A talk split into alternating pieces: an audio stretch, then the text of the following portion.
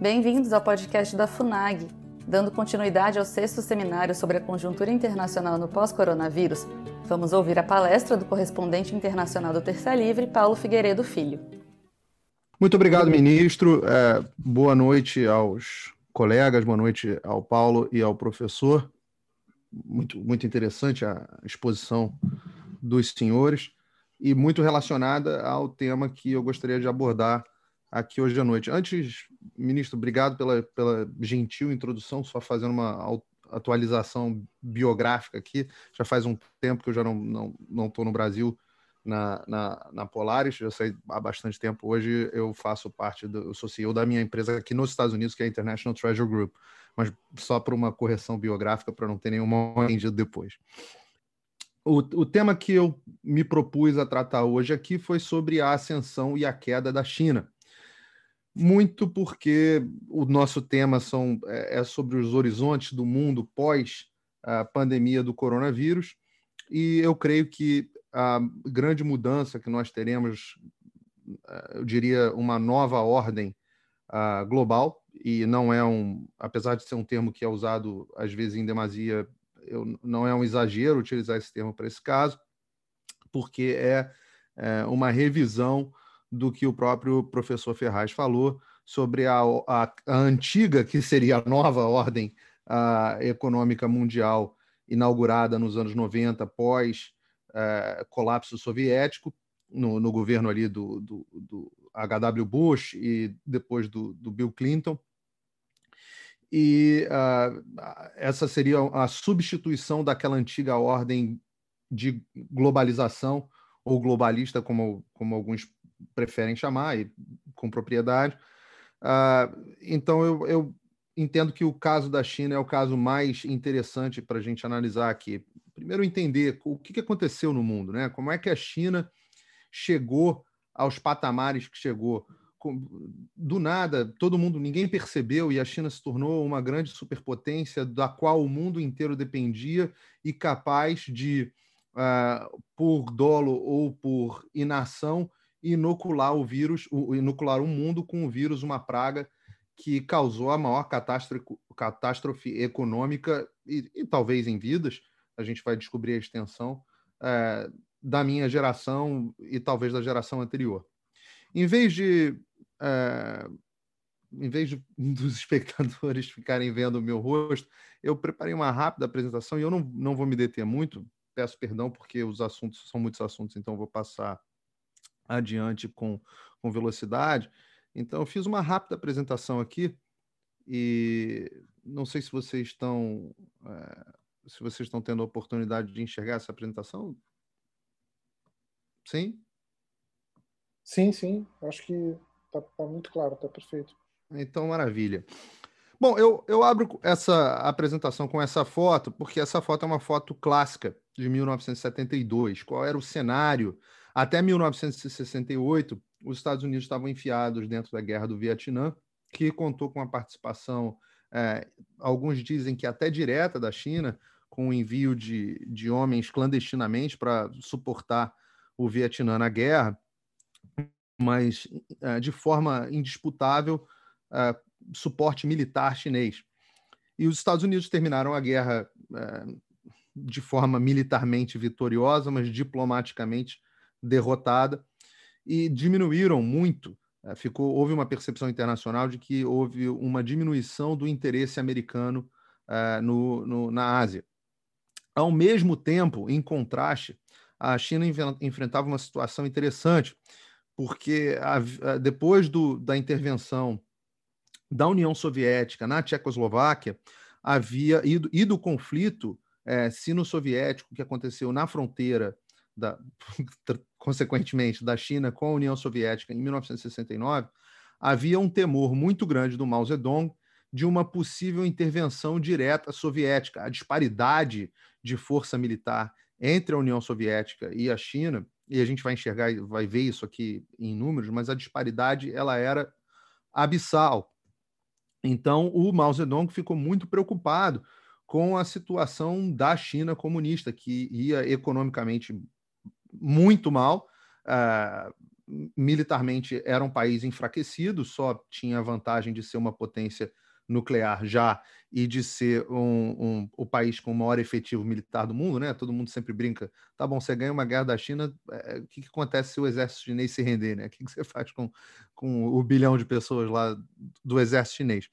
Então, nesse cenário, em 1971, o Mao Zedong, os Estados Unidos não tinham relação nenhuma diplomática com a China, é, e o Mao Zedong convidou uma equipe de ping-pong, né? Uma equipe de ping-pong para é, é, um, é, um, exemplo clássico em relações internacionais. O Mao Zedong convidou a equipe de ping-pong americana para uma visita à China. E eles foram os primeiros americanos em décadas a visitar a China. E em 1972, o, na verdade, ainda em 1971, o Henry Kissinger, que o professor Ferraz citou aqui no livro, e e vocês vão, a gente vai entender aqui que o Henry Kissinger foi o grande arquiteto das novas relações entre Estados Unidos e China. O Henry Kissinger fez uma visita secreta à China para programar uma visita do Richard Nixon em 1972. Essa visita do Richard Nixon, a primeira de um presidente dos Estados Unidos em, de novo em décadas, ela foi uma grande sensação da imprensa em 1972. Os Estados Unidos não tinham ideia do que se passava da China desde a da, da Revolução Comunista do Mao Zedong, é, após a Segunda Guerra Mundial. E, e, e foi um, um, grande fenômeno. Em 1973, os Estados Unidos iniciaram a sua primeira relação diplomática formal com a China, abrindo um, um escritório de ligação. Em 1979, já no governo do Jimmy Carter, é, os Estados Unidos of estabeleceram oficialmente é, uma relação com uma embaixada na China.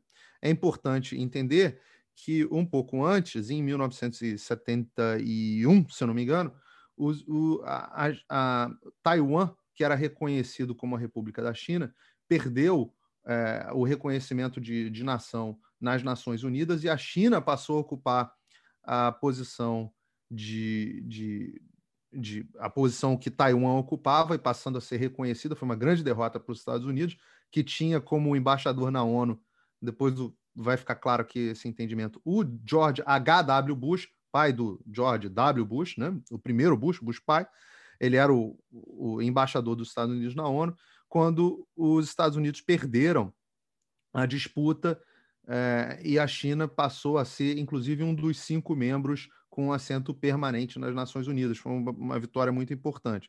Bom, em 1979, os Estados Unidos estabelecem relação com a China e rompem relações diplomáticas formais com Taiwan. Taiwan, que era o aliado americano. E aí, um, uma rápida re, recapitulação aqui. É, logo depois da Segunda Guerra, a China estouraram duas revoluções na China, uma revolução nacionalista é, liderada pelo Chiang Kai-shek e uma, uma revolução comunista, é, apoiada naturalmente pelos soviéticos, é, liderada pelo Mao Zedong. A, a, revolução do Mao Zedong sai vitoriosa e as tropas e o, leais e os cidadãos leais ao Chiang Kai-shek se isolam numa ilha próxima à China, que é a ilha de Taiwan. Os dois países se dizem, até hoje, não existe Taiwan formalmente, existe a República Popular da China, que é a China continental que todos nós conhecemos como China, ou PRC, ou República Popular da China mesmo, ou, e a República da China, que é o que nós convencionamos a chamar de Taiwan, que é a ilha de, ilha de Taiwan, mas que não é a nação Taiwan. E os Estados Unidos reconheceram a Taiwan originalmente como a, a legítima China, e, e a República Popular da China Comunista é, como, uma, como uma província rebelde e, e, e, naturalmente a União Soviética reconheceu o contrário, né? reconheceu Taiwan como uma província rebelde da República Popular da China do Mao Zedong. Bom, é, então em, em 1979 a China é, passa a ser uma, passa a ter uma relação de embaixada com os Estados Unidos, numa estratégia também arquitetada pelo, pelo Henry Kissinger. E uh, os Estados Unidos uh, tiram as tropas que eles tinham estacionadas protegendo a ilha de Taiwan, porque o que impediu que a China comunista invadisse Taiwan, uh, inclusive com, com conflitos crise no Estreito de Taiwan, quem impediu que a China invadisse Taiwan foram os Estados Unidos. E em 1970 e em 1980 os Estados Unidos encerram o tratado de defesa mútua que tinham com Taiwan e, uh, e, e, estabelecem uma relação formal com a China, retiram todos os seus homens de lá, né? É, e em, em 31 de janeiro de 1980, os Estados Unidos é, assinaram um acordo bilateral tecnológico de cooperação e é, tecno, de cooperação tecnológica e cultural com a China. Então, vocês veem como rapidamente, num espaço aí de pouco mais de 10 anos, os Estados Unidos saíram de não ter nenhuma relação com a China, reconhecerem que a China nem existia como país, que não era nem membro das Nações Unidas, e em 1980 a China é, já tinha relações formais com os Estados Unidos, a ponto dos Estados Unidos romperem suas, sua, sua, sua relação diplomática com um antigo aliado que era Taiwan e romper um tratado de não agressão. Bom, essa, essa foto é interessante porque ela é icônica, né? Todo mundo aqui, é, e acho que todo mundo está assistindo, tem admiração pelo Ronald Reagan. E essa, essa foto é do Ronald Reagan visitando, muito entusiasmado, uma fábrica de microchips na década de 80 na China. E, e, e muitos não sabem, mas a, a China ganhou é, o status de observador no GATT, que é o primeiro passo para você fazer parte da Organização do Mundial do Comércio, no governo, no governo e com o aval do Ronald Reagan em 1986. Em seguida, essa, essa é, uma, é uma foto da visita do H.W. Bush, o pai do, do, do Bush que a gente tem mais intimidade, aqui os mais jovens têm mais intimidade, é, é uma foto da visita dele à China. E, e o, o, o, H.W. Bush sempre teve uma, uma, uma, relação muito próxima com a China, né? Porque, a, além dele ter sido o embaixador na ONU quando a China ganhou status e, e reconhecimento nas Nações Unidas, ele era chamado de o old friend, o velho amigo, pelo Partido Comunista Chinês. Tá? E ele foi embaixador, né? Ele no governo do, do, do se eu não me engano, do Nixon. Ele foi oficial de, de liaison, de, de, de ligação, que era um embaixador de fato da, da, dos Estados Unidos na China. Em seguida, aqui está o presidente Clinton com o presidente Jiang Zemin. E durante o governo do Clinton foi aconteceu foi vocês vão, vão observar e eu vou mostrar aqui em números é, foi foi o início do da, do, da ensaiada do boom chinês mas foi um governo interessante porque o Bill Clinton enfrentou é, a terceira crise no Estreito de Taiwan e mandou as, a, o, o, mandou as, as Forças Armadas americanas, principalmente a Marinha americana, defender Taiwan de ações que é, militares de uma tentativa quase de, de invasão ou, ou pelo menos uma agressão muito forte da China. Mas em outubro de 96, os, isso, isso é interessante porque os Estados Unidos e a China emitiram um, um comunicado conjunto uh, para estabelecer um plano de cooperação entre os dois países, inclusive de cooperação militar. Em 99, o Zhu Hong é, fez uma visita oficial nos Estados Unidos e eles fizeram um emitiram um outro comunicado conjunto e a gente já está falando de 1999, não, não tem tanto tempo assim, um comunicado conjunto para estabelecer um plano para que a China é, entrasse definitivamente na Organização Mundial do Comércio. E, e, a entrada na Organização Mundial do Comércio ao mesmo tempo que ela exige uma série de contrapartidas, ela, é, ela foi condição necessária para que a China estabelecesse a posição de é, manufatureira do, do mundo inteiro.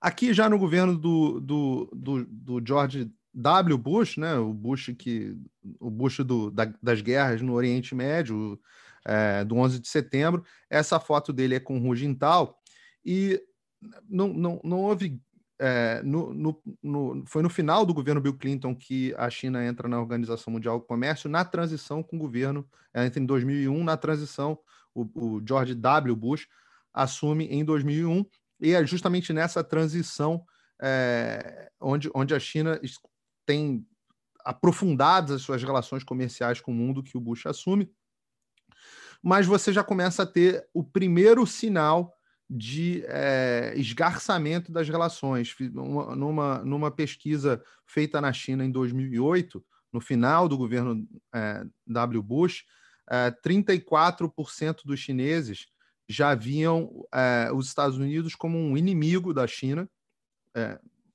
o país que até pouco, pouco tempo tinha se tornado um aliado, e só 13% enxergavam o, o, os Estados Unidos como, como aliado, como, como aliados. É, o que fica muito interessante observar nessa relação é que foi debaixo do governo do W. Bush que a China começa a alcançar é, uma relevância econômica e militar. E eu vou mostrar isso, isso em números em seguida. Eu só estou fazendo uma recapitulação histórica rápida. E aqui, já com Xi Jinping e o Barack Obama, é, foi o momento onde a China, e, e vocês vão, vão ver nos números, que o Barack Obama era o presidente que deveria ter acendido a luz vermelha. Se durante o, governo do W. Bush uma luz amarela deveria ter se acendido em relação à China, no governo do Barack Obama uma luz vermelha deveria ter se acendido. É, e eu não quero me estender aqui, mas nos anos de 2013 a 2015, a China começa a efetivamente ocupar e, é, e, e construir ilhas artificiais no meio do, do, do, que se chama de Mar do Sul da China para é, reclamar todo aquele mar e, e, as suas riquezas naturais e utilizar essas ilhas como bases militares. Em 2015, o secretário de Defesa do Barack Obama, Washington Carter, emitiu, avisou a China e mandou a China parar a construção das ilhas artificiais. A China não só parou, como disse que não, era só para fins de estudos biológicos e tudo mais. No final das contas, eles seguiram. Hoje as ilhas estão repletas de, de, de, de, de equipamentos militares. Inclusive, na, no, nos últimos dois meses, os chineses já começaram até a colocar caças de interceptação nessas ilhas. E em 2016, a China é, perde no Tribunal de Haia uma, um caso contra as Filipinas, e é, porque ela reclamava que ali todo o Mar do Sul da China era dela, o Tribunal de Haia determinou que ela não tinha direito a reclamar o Mar do Sul da China, e ainda assim é, o, o, os chineses continuaram, ignoraram a decisão do Tribunal de Haia, mostrando que os chineses só se importam com as decisões das, dos órgãos internacionais quando elas são favoráveis a eles. Bom, eu, eu, eu trouxe esse gráfico aqui porque esse gráfico é, é, a evolução do PIB. E todo mundo pode estranhar por que, que os Estados Unidos se aproximaram da China é, e não entenderam que a China era uma ameaça. Se você olhar até 1980, tá, no gráfico, você vai ver que a China tinha um PIB muito parecido é, com o PIB do Brasil. Em 1980, o PIB da China em, em, em dólares né, era 0,19 trilhão de dólares enquanto o PIB do, da, do Brasil era 0,23. Ou seja, na, no, no, a, no, governo do meu avô, é, a China era uma ameaça do ponto de vista geopolítico tão insignificante é, que era, era uma economia quase que desprezível, enquanto os Estados Unidos tinham 4,3 trilhão já trilhões de PIB. É, esse número mais uma vez vocês podem e, e, quem era a ameaça aos Estados Unidos, né, do ponto de vista econômico e militar, era a União Soviética ali com 1.2. Então, a ideia de você se aproximar da China era muito mais para retirá-los da influência do, é, do, do, regime comunista soviético e colocá-los mais próximos dos Estados Unidos, e a China usavam os Estados Unidos como um fiel da balança para também é, se proteger das ambições do, do, do comunismo soviético. E os números vão seguindo até que você vê que em 1999, 98, o PIB da China e do Brasil era muito, muito similar ainda. Tá? Então eu fui fazendo essa história em 1998, no governo do Bill Clinton, os PIBs eram muito parecidos e, e vocês olham a disparidade em verde para o PIB dos Estados Unidos, 1,1 versus 9,1. Até que, infelizmente, o PIB do Brasil é, ele, ele, ele toma uma trajetória muito diferente. Nos anos 2000, no início, em 2001, a China entra para a Organização Mundial do Comércio e aí vocês é, começam a perceber os efeitos positivos da globalização, onde você tem uma migração das manufaturas dos Estados Unidos é, e principalmente também dos tigres asiáticos e Japão e, e etc. Você já tinha tido uma migração do Japão para os tigres e depois uma migração completa dos tigres asiáticos para a China, até que ali, eu, e é por isso que eu chamo a atenção, é, em 2008, é, onde você tem uma queda do, do, do PIB dos Estados Unidos, ali por causa da crise de 2008, e o PIB chinês continua crescendo, é quando eu digo que é o governo do Barack Obama que a luz vermelha deveria ter se acendido, a ponto de, neste momento, a, a, a economia chinesa se aproxima é, da economia americana, enquanto o Brasil, e eu coloquei aqui, né, a União Soviética acabou, eu coloquei aqui para efeito de comparação a Rússia, é, para entender que por que, que o, o, o eixo de política internacional mudou completamente da preocupação para a Rússia para a China, da preocupação da Rússia para a China. E aqui estão os, os gráficos, está aqui a comparação militar, para vocês entenderem é, o que, que, começou a acontecer. Né? De 92 é, eh, até os anos 2000, os gastos militares americanos vão caindo. Basicamente, ali, a, a maior parte desse período é, é o governo do, do Bill Clinton. Um democrata no poder, geralmente os gastos militares são menores. Logo em seguida, você tem, no início dos anos 2000, o governo do W. Bush, um aumento grande dos gastos militares, mas esses gastos militares são muito mais para travar as guerras no Oriente Médio, é, no, do, do, do, a guerra ao terror né, no, no, no Afeganistão e a guerra, a, a, a guerra contra o Iraque. E uh, ali em 2008, uh, é, o Barack Obama assume. Novamente você vê uma queda, uma retirada das tropas dos Estados Unidos do Iraque, do Afeganistão gradual, uma queda uh, do, do investimento militar nos Estados Unidos e a eleição do Donald Trump e a retomada dos investimentos militares nos Estados Unidos. A gente vai falar mais especificamente sobre o Donald Trump. Enquanto isso, os gastos militares chineses desde os anos 2000, reparem, porque guerra é dinheiro, né? Guerra é, subsiste à, base do dinheiro. É, os gastos militares chineses é, vão crescendo de forma galopante e reduzem em relação ao PIB chinês, porque o PIB cresce tanto que a China fica com uma quantidade de dinheiro estúpida para gastos militares. E hoje você tem os Estados Unidos gastando em torno de 700, o número desse ano deve, deve gerar em torno de 750 é, bilhões de dólares, enquanto o número chinês talvez tenha caído um pouquinho para 260, 200 bilhões de dólares ali. Os números chineses nunca são muito confiáveis, mas o fato é que uh, existe uma diferença grande na paridade do poder de compra, né? O, o, um dólar na China compra muito mais coisa do que um dólar dentro dos Estados Unidos. Então, em termos de paridade de poder de compra, é, alguns analistas militares dizem que a China hoje já tem um gasto equivalente aos Estados Unidos em, é, em gasto militar. Além disso, os Estados Unidos têm um, um, o custo do pessoal, né, nos Estados Unidos é muito mais alto.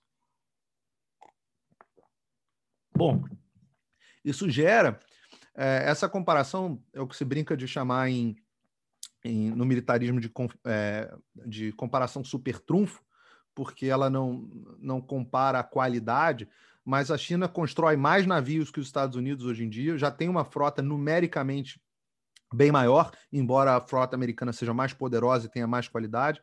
Os, os submarinos americanos são melhores, a questão dos, dos porta-aviões e tudo mais, e porta-helicópteros, mas o que importa é, é, é, é, é observar que, em alguns aspectos, a marinha chinesa já supera a marinha americana.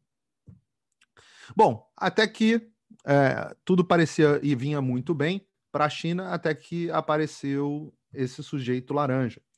É, e ele foi o homem que começou a enxergar as coisas de uma forma brutalmente diferente. Eu gosto dessa foto porque se você olhar as fotos anteriores, a forma como os presidentes americanos olhavam para o presidente chinês, a, a, até a forma como o Donald Trump olha para o Xi Jinping mudou.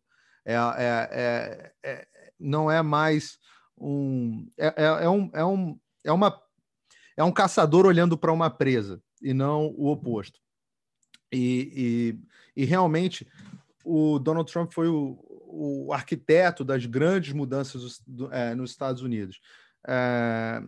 Algumas mudanças importantes, eu vou, vou me ater aqui, é, vou tentar andar mais rápido aqui para não, não tomar muito tempo, mas é, a, a os instrumentos de poder tradicionais das relações internacionais dos Estados Unidos, a gente usa um acrônimo chamado DIME, né?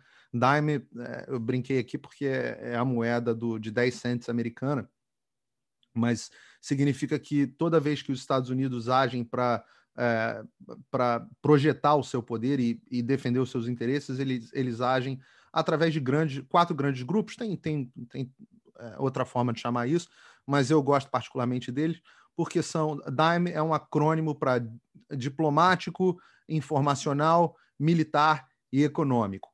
É, então, os Estados Unidos, no governo do Donald Trump, mudaram radicalmente é, a postura em relação à China, pelo entendimento do presidente, especialmente do presidente, em particular do presidente, de que a, a, ameaça aos Estados Unidos não estava mais no eixo Oriente Médio-Rússia, e sim uh, no Pacífico. E, e, que a China não era um aliado, como enxergavam o Barack Obama e o, e o Bill Clinton e até o, o W. Bush, mas sim a, a grande, uh, o grande o grande adversário dos Estados Unidos. Uh, tanto do ponto de vista econômico quanto do ponto de vista militar, não é? Então, os Estados Unidos começaram a e, e, e, as pessoas podem começar a observar. A primeira coisa que o Donald Trump fez foi uma guerra, iniciar uma guerra uh, tarifária com a China. E, infelizmente, os, os meus colegas economistas liberais, uh, que muitas vezes têm dificuldade de enxergar as coisas além do campo econômico, uh, não entenderam que não se tratava de uma ação econômica, e sim de uma ação geopolítica. Uh, o, o, parte dessa estratégia DIME ao qual me refiro. Então, no campo diplomático, por exemplo, os Estados Unidos passaram a fazer oposição frontal à China em todos os órgãos internacionais. Eu, eu não vou, essa lista aqui é não exaustiva, mas os Estados Unidos passaram a fazer uma oposição frontal à China em todos os órgãos internacionais, é, a ponto de como forma de oposição à China, recentemente saíram da, da RUDA, o que a gente chama de OMS no Brasil, eh, os Estados Unidos deixaram como uma forma de antagonismo à China. Eh, e, e, interromperam as suas contribuições eh, que sustentam as Nações Unidas como forma de antagonismo, ah, principalmente à China. os Estados Unidos voltaram a buscar uma forma de trazer os seus, é, os seus aliados para as suas zonas de influência e fizeram isso muito fortemente na Europa, é, obviamente no, no, Reino Unido, mas é, com toda a OTAN, inclusive com fazendo, mais, fazendo bullying financeiro com os aliados da OTAN, de forma que obrigassem a eles a, a, a, a a voltarem a investir nas suas forças armadas e não dependerem única e exclusivamente dos Estados Unidos. Parece, parece é, dicotômico, mas na verdade é, um, é uma estratégia de negociação. É uma forma de você mostrar como é, sem os Estados Unidos a Europa não é nada. A Europa pode ser subjugada a hora que a hora que os Estados Unidos quiserem, a hora que os Estados Unidos abandonarem. Então existe essa essa essa noção de, de interdependência. Uh, os Estados Unidos, enfim, retiraram o, o, primeiro retiraram o status de nação favorecida de Hong Kong. Uh, os Estados Unidos também estão trabalhando para tirar a, a ação, a, o status de país em desenvolvimento da China na, na Organização Mundial do Comércio. E muito interessante a retomada das relações com Taiwan. No, logo, logo depois da sua vitória, antes mesmo de assumir uh, ou, ou, não me lembro se logo depois da, da posse, o Donald Trump recebe uma ligação do presidente de Taiwan e é o primeiro presidente americano desde o Jimmy Carter a ter uma conversa telefônica com o presidente de Taiwan.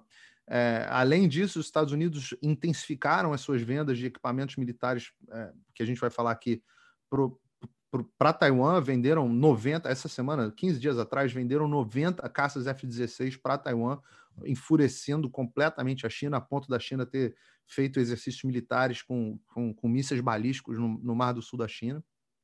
Como, e é, pela primeira vez, um, um, oficial no nível de secretário, e aí a gente tem um ministro aqui que, que pode explicar é, qual é, melhor do que eu, qual é o significado disso do ponto de vista de diplomacia e de relações internacionais, mas os Estados Unidos mandam um secretário para uma visita oficial em Taiwan. Também o primeiro oficial desse nível de governo a pisar em Taiwan desde o governo de Jimmy Carter, foi o secretário é, de saúde. No, no, no, na, na parte informacional, os Estados Unidos começaram com o banimento da, da Huawei. É, o Zoom aqui que a gente está fazendo está proibido em qualquer é, órgão público nos Estados Unidos. O presidente Trump prometeu é, proibir o TikTok, isso porque ficou comprovado que as empresas chinesas, é, muitas delas tinham um backdoor para estima-se que, ou espera-se que, ou suspeitam-se que para o Partido Comunista Chinês, é, os Estados Unidos também começaram com ações de contra-espionagem dentro do território. Todo mundo acompanhou é, a ação do FBI no consulado de Houston, uh, mais ou menos um mês atrás. Uh, sanções duras contra os diplomatas chineses. Hoje, por exemplo, os diplomatas chineses não podem visitar uma universidade americana sem autorização do Departamento de Estado. Além disso, é, os Estados Unidos passaram a fazer operações que várias delas a gente não sabe, mas de incentivo e apoio às revoltas em Hong Kong e, obviamente, também no campo internacional, e a gente vai ver que isso surtiu muito efeito, um ataque à reputação chinesa. Intencionalmente, o Donald Trump chama o tempo inteiro é, o, o, que a gente chama de coronavírus, ele chama de praga chinesa, vírus chinês, etc, etc. Bom, no campo econômico, já falamos aqui, os Estados Unidos, a, a política americana no campo econômico foi muito interessante, porque ela não foi só é, a guerra tarifária, ou seja, não foi só tornar os produtos chineses mais caros para os Estados Unidos, que sim, é, os economistas liberais sabem, isso tem efeitos nocivos para o crescimento econômico. Né? Se a gente for analisar aqui é, esse gráfico de crescimento, a gente vai ver que essa política de, de, de de transferência das manufaturas para a China, ela gerou crescimento econômico para a China muito grande, mas foi um período também de muito crescimento e muita prosperidade para os Estados Unidos. Sim, a teoria econômica liberal está correta. Mais trocas voluntárias geram mais crescimento econômico. Isso é inequívoco para qualquer economista. Só que é, é, o, é, o, tema do slide, it's not the economy stupid, né? Para brincar aqui, parafrasear a frase do James Carville. É, não é só a economia estúpido nas relações internacionais, na geopolítica, a coisa vai muito mais, muito além de economia. Mas é, o que o Donald Trump tentou fazer foi ele torna as manufaturas chinesas mais caras, mas ao mesmo tempo ele faz um corte de impostos gigante, e por isso foi a primeira ação que o Donald Trump tomou nos Estados Unidos, um corte de impostos gigantesco, principalmente para o setor produtivo, nas empresas. É, e, e um corte de regulações sem precedentes. Então, como é que estava o, o, cenário do mundo quando o Trump assume, do, do, ponto de vista econômico. Era muito barato você produzir na China e muito caro produzir nos Estados Unidos. O que o Donald Trump faz é torna bem mais caro produzir na China, e eu falo isso com experiência própria, a minha empresa é uma empresa que é, importa nos Estados Unidos manufa é, manufatura chinesa, felizmente fatos da vida, é, mas o, o e, e hoje é muito mais, é um pouco mais caro você importar coisas da China e você já começa a ser um pouco mais interessante produzir determinados itens dentro dos Estados Unidos. Ao mesmo tempo, ele estabelece a política de Buy American para o governo americano, inclusive recentemente proibiu o governo americano de comprar qualquer medicamento não feito é, na China, e os incentivos a empresas americanas e de aliados a se estabelecerem fora da China. Esses itens é, representam é, uma oportunidade para o Brasil ímpar. E eu, particularmente, estou falando aqui dentro, né, é, virtualmente dentro do Ministério das Relações Exteriores, mas eu sou frustrado é, com a, a, falta de aproveitamento de oportunidade que o governo brasileiro tem tido é, em relação em relação a esse assunto. A, a, apesar do presidente Bolsonaro ter uma relação muito boa com, com o, o, o presidente Trump, o Brasil não conseguiu aproveitar é, da forma que poderia essas, essas oportunidades que surgem da relação com os Estados Unidos. É, principalmente porque eu não enxergo é, a percepção muito clara do próprio Ministério que, a, que não é mais uma questão puramente econômica. Então, os Estados Unidos é, têm muito interesse de, é, do desenvolvimento econômico dos seus aliados aliados na esfera militar e, aliados na esfera geopolítica. Então, é, determinadas fábricas, determinados setores que não estão se desenvolvendo, que não necessariamente vão se desenvolver só nos Estados Unidos, é, os Estados Unidos teriam grande interesse de ver essas empresas saindo da China para irem, por exemplo, para o Brasil.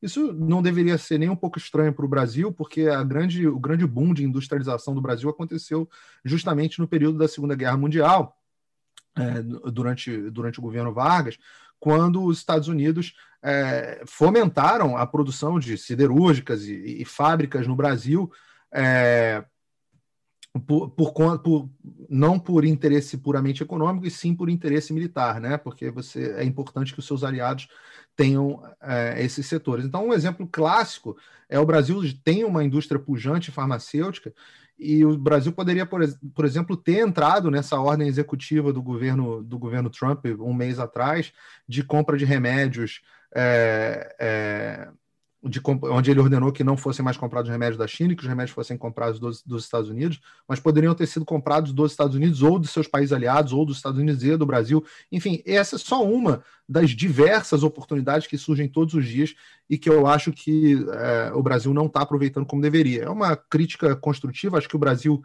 reorientou muito bem as suas relações exteriores de um modo geral. O ministro é, Ernesto Araújo faz, fez, um, fez o que tinha que fazer é, retirando o Brasil da, da esfera de influência é, e da condição de anão diplomático, mas ainda falta um pouco de velocidade e aproveitamento das oportunidades que surgem. Bom, no, no campo militar, é, como a gente viu ali no gráfico anterior, os Estados Unidos aumentaram o investimento, voltaram a aumentar o investimento nas Forças Armadas, reorientaram, já falei aqui, é, o, é, os esforços da OTAN e do Oriente Médio. O Donald Trump entrou já falando que não tem mais por que estar no Afeganistão e não tem por que mais estar é, é, no, no, Iraque, não tem mais por que estar na Síria, porque hoje não é essa mais a área de, de interesse dos Estados Unidos, até o próprio petróleo eles têm se tornado cada vez menos relevantes é, e os Estados Unidos com cada, cada vez mais é, autossuficientes do ponto de vista de petróleo. E os Estados Unidos têm feito exercícios militares, militares frequentes, inclusive para desafiar esse suposto domínio chinês sobre o Mar do Sul da China. São esses exercícios de navegação livre e, além disso, é, um reforço militar para quase todos os seus aliados. Tem feito vendas importantes para o Japão, incentivado o Japão a aumentar os seus gastos militares. É, eu citei aqui vendas diretas para Taiwan para provocar, é, inclusive provocando abertamente a China, venda para a Filipina, venda para a Austrália. É, enfim, para a, a, própria Coreia do Sul, onde os Estados Unidos têm cerca de 40 mil homens ali instalados permanentemente é, incomodando militarmente a China é, o tempo inteiro. Bom, é, falando aqui um pouco de prognóstico para o futuro, o que, que o coronavírus, o que, que já vinha acontecendo, né? É, parte dessa, dessa estratégia, é, parte da doutrina Dime é, na área de informação, um, um, um reforço da visão negativa da China no mundo, né? Então você, vocês observam aí que 2018 para 2019, é, esse, no Brasil, a percepção positiva sobre a China aumentou. Mas se você olhar no resto dos países, inclusive nos, nos países desenvolvidos, é, principalmente no Canadá e nos Estados Unidos, a, percep a visão desfavorável da China aumentou é, 12%. Né? A visão favorável da China caiu 12% nos Estados Unidos e 17% é, na, na, no Canadá ou no, na, no, no, Reino Unido, 11% de queda, na França, 8%, na Alemanha, 5%, de forma que antes da pandemia, nos Estados Unidos, você já tinha 60% da população americana, repara que eram 38% em 2018, mas já em 2019 você tinha 60% da população americana enxergando é, desfavoravelmente a China. O, o, americano está efetivamente começando a ter um ódio à China similar, e os patamares já eram, isso é antes da pandemia, tá? Os patamares já eram similares à visão negativa que os americanos tinham da União Soviética no auge da Guerra Fria. E por isso é, eu, eu abro o slide dizendo aqui que a China é a nova União Soviética. Uh, isso, isso uh, agora, em 2020, já em julho de 2020, na mesma pesquisa, 73% dos americanos têm uma visão desfavorável da China. Como política não tem vácuo, é, vocês vão ver que isso vai ter efeito nas políticas, porque os políticos vão, eles são oportunistas por natureza, independente só do Donald Trump, mas os políticos são oportunistas por natureza, e eles, é, no, no, na acepção correta da palavra, não na acepção pejorativa, eles não vão deixar de enxergar a oportunidade é, de um sentimento que é tão, un, tão uníssono. Poucas coisas, é, os americanos concordam em 73%. Tá? É, e entre os republicanos, naturalmente, essa, eu separei um quadro aqui porque tem a ver com o tema que a gente vai falar logo à frente. E entre os republicanos, 83 em julho desse ano, 83% das pessoas tinham uma visão desfavorável da China, mas 68% é, dos democratas, um número também bastante alto. É, isso não é só na, nos Estados Unidos. Uh, uma pesquisa de agosto de 2020 mostrou que o sentimento anti-chinês na Europa ah, também está muito forte. Se vocês olharem na França, 62% dos franceses têm uma visão. É, a visão deles piorou a respeito da China depois do coronavírus. É, a média na Europa, 48% das pessoas enxergam a China hoje pior do que enxergavam antes do coronavírus.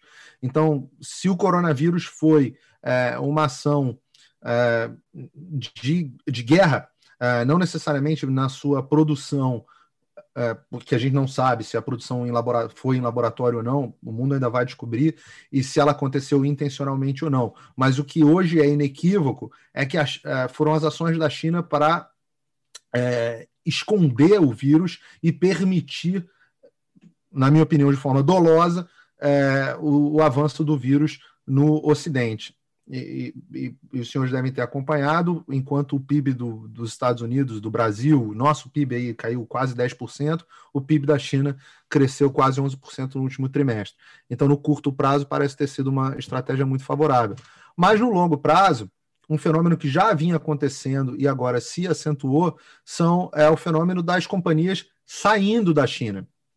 Porque uma das coisas que o Donald Trump fez na, na sua, na sua na sua política, que eu acabei não mencionando ali, foi criar uma incerteza e uma insegurança muito grande. Toda vez que você compra da China, e a minha empresa, por exemplo, está tendo que fazer, uma das coisas que a gente discute é a reorientação da cadeia de suprimento, é, a gente vai ficar na China, pô, mas será que o que, que, vai acontecer com a China? Será que vão ter sanções? Será que vai? É, será que essas tarifas vão continuar? Será que vão aumentar? Que tipo de tarifa? É, o Donald Trump está ameaçando cobrar da China, e a gente vai ver no próximo slide, é, cobrar da China o resultado da pandemia. O que, que vai acontecer? Isso vai aumentar? Vai piorar? É, e para o empresário, a incerteza é, o, é a pior coisa que existe.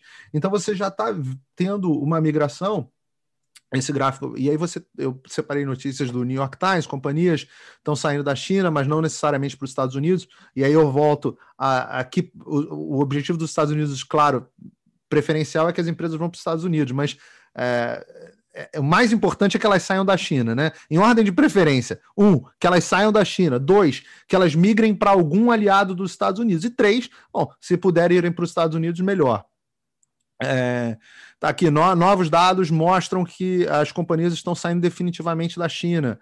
É, os países da Ásia, como é, como é que eles estão vendo as, as, as indústrias saindo da China? A maioria dos, dos, dos negócios pequenos, dos pequenos negócios, uh, estão procurando uma forma de sair da China. Eu citei aqui o, o caso anedótico.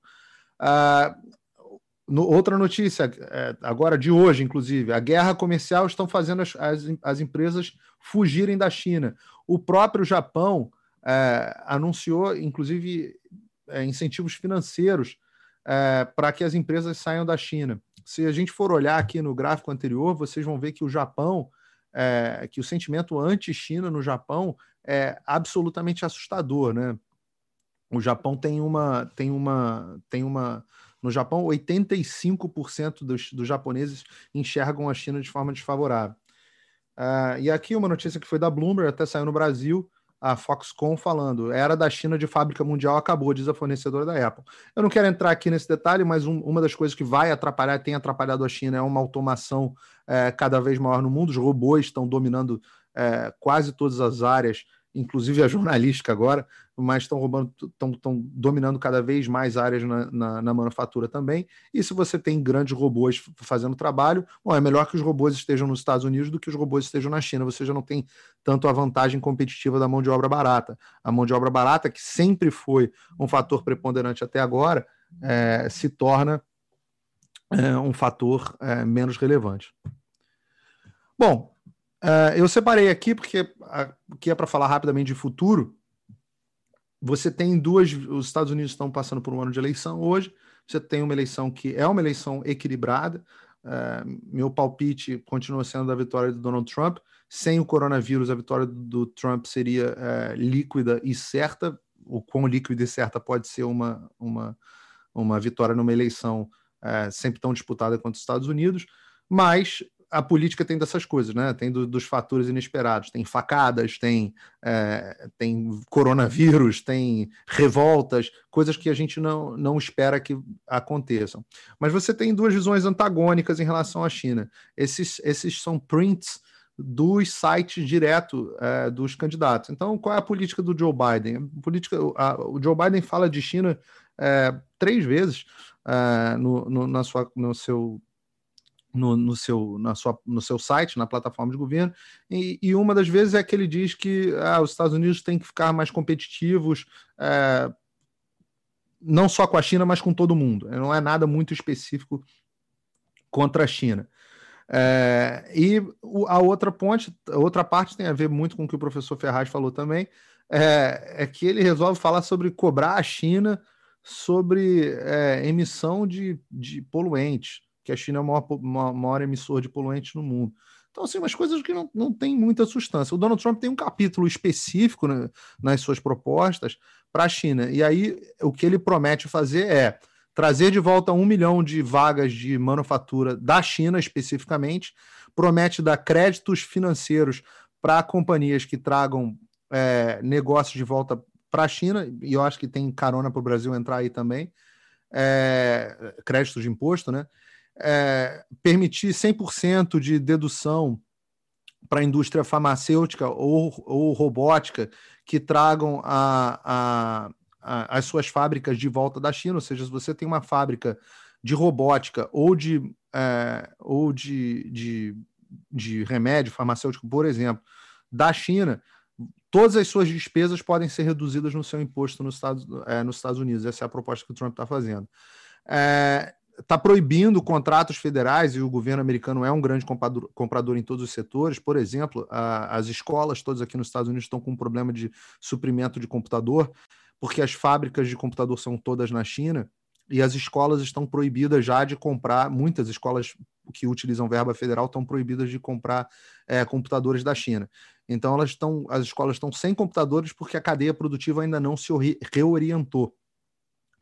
É, mas o, o, governo americano está dizendo que para comprar, é, e aí eu, eu, não quero entrar aqui no dilema da minoria que o Nassim Taleb é, cita tão bem no livro dele, no, no Skin the Game, mas de um modo geral, se você precisa atender um grupo específico e esse atendimento serve para todos os outros, é, a indústria se orienta para atender esse grupo específico, né?